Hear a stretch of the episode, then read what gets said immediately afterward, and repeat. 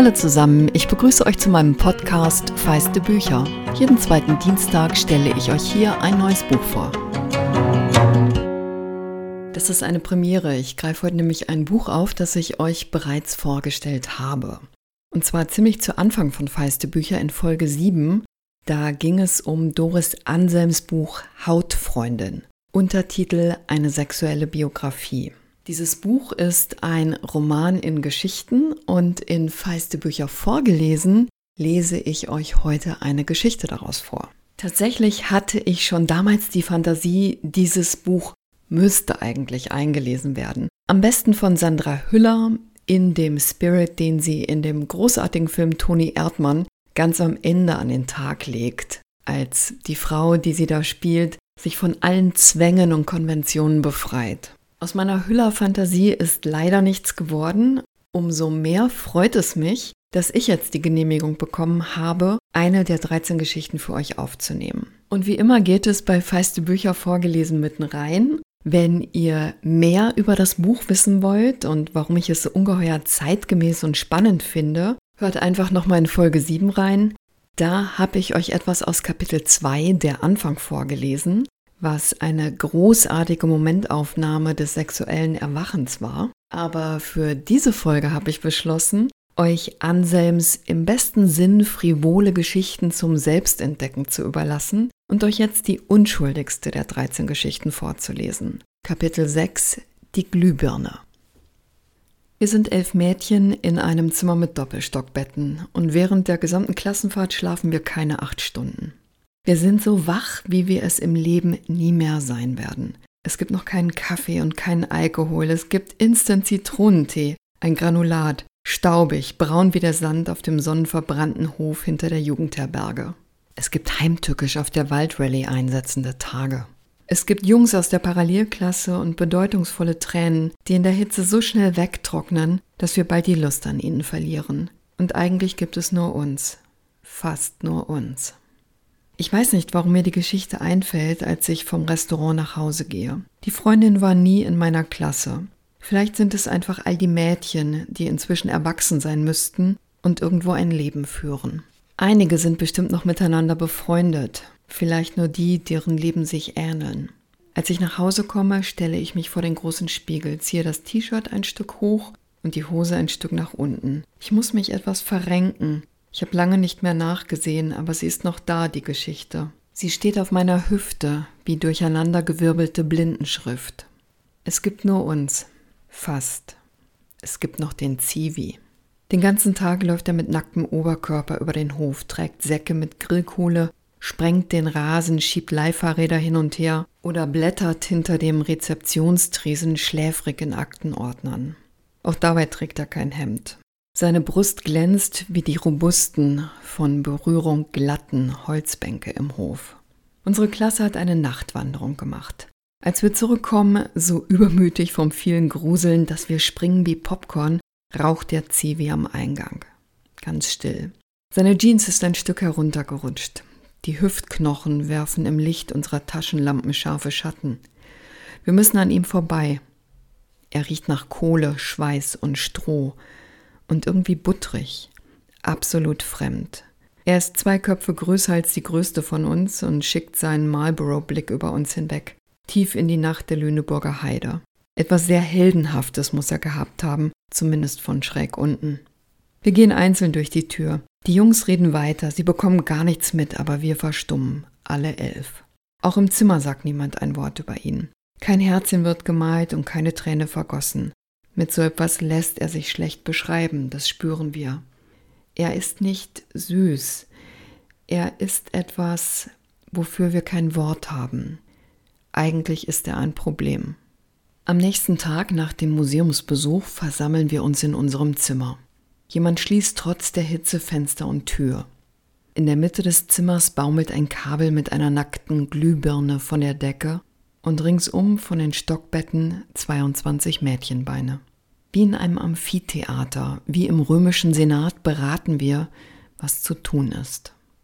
Dass etwas zu tun ist, steht offenbar fest. Ich erinnere mich an keine Rechtfertigung, keine Skrupel. Wir reden von Anfang an ausschließlich über das Wie.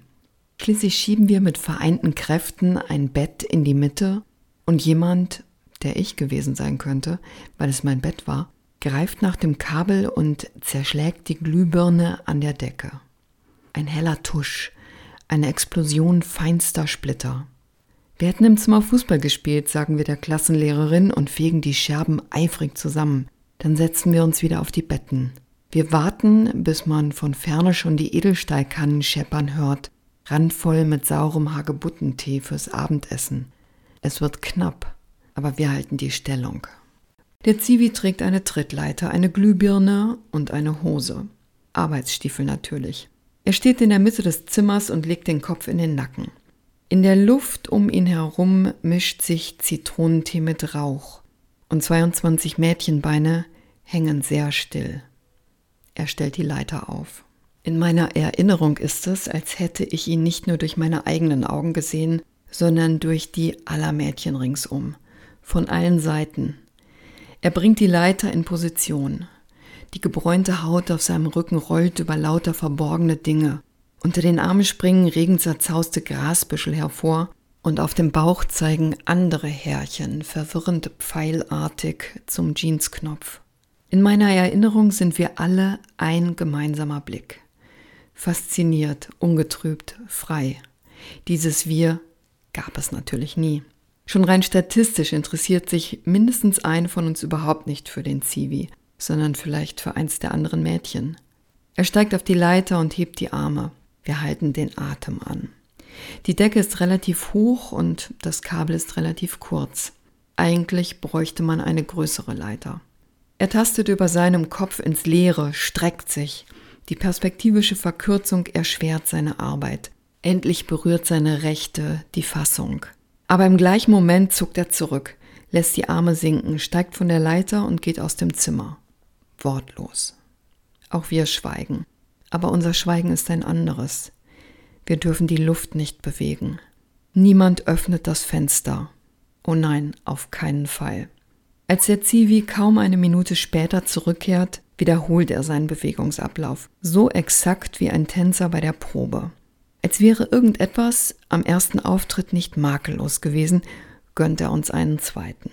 Vielleicht würde er, wenn wir es uns nur mit aller Kraft wünschen, ewig so weitermachen. Aber jetzt schraubt er tatsächlich die zerbrochene Birne aus der Fassung, vorsichtig und behutsam, beugt sich hinunter, legt sie auf die Trittfläche der Leiter und setzt die neue ein. Er arbeitet langsam und bedächtig und wir sehen ihn an. Wir sehen ihn ganz genau an, bis er fertig ist. Heute bin ich mir sicher, dass er das Zimmer zwischendurch bloß verlassen hat, um die Sicherung herauszunehmen. Ich mag heute Männer, die sich ansehen lassen können, die sich einfach mal eine Weile ansehen lassen können. Mit oder ohne Hemd, aber auf jeden Fall ohne den Drang, gleich etwas tun zu müssen, wegen des Angesehenseins. Ohne meinen Blick gleich zu beschriften mit Aufforderung oder Angebot, ohne mich zu beschriften. Der Zivi hat unsere Blicke wahrscheinlich gar nicht bemerkt. Es gibt sie überhaupt nicht. Mädchen gucken nicht so. Nicht in dem Alter. Denn wenn sie es täten, würde man sie ja sofort beschriften, würde auch gleich etwas mit ihnen tun, was denn sonst? Und das darf nicht passieren.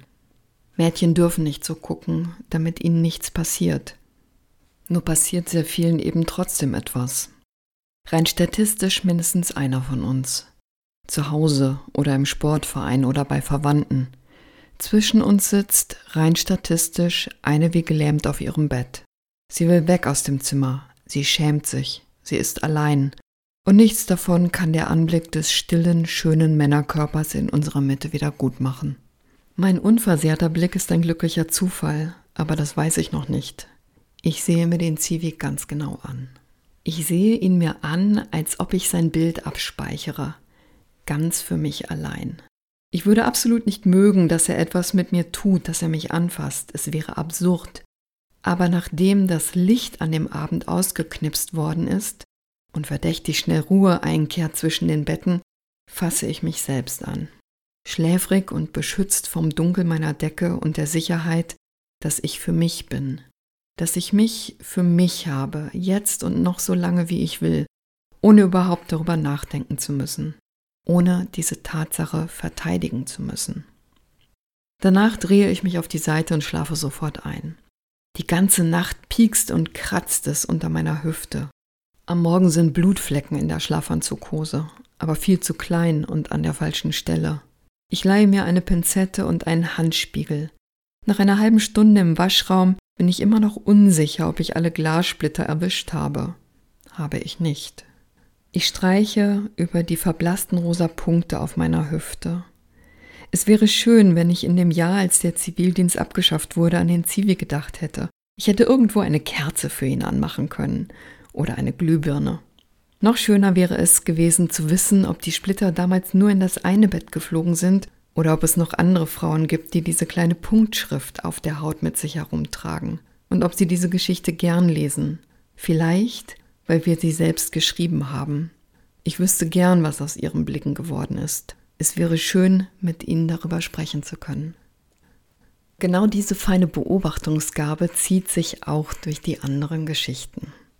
Hautfreundin, eine sexuelle Biografie von Doris Anselm, ist bei Luchterhand erschienen. Es hat 256 Seiten und kostet 20 Euro. Ich weiß, es ist Sommer und wir alle wollen raus, Umso mehr freue ich mich, wenn ihr Feiste Bücher abonniert, denn dann landen die Folgen automatisch in eurem Account. Ihr könnt sie hören, wann ihr Zeit und Lust habt. Und mir hilft das, abonniert werden, trotz des allmächtigen Algorithmus wahrgenommen zu werden.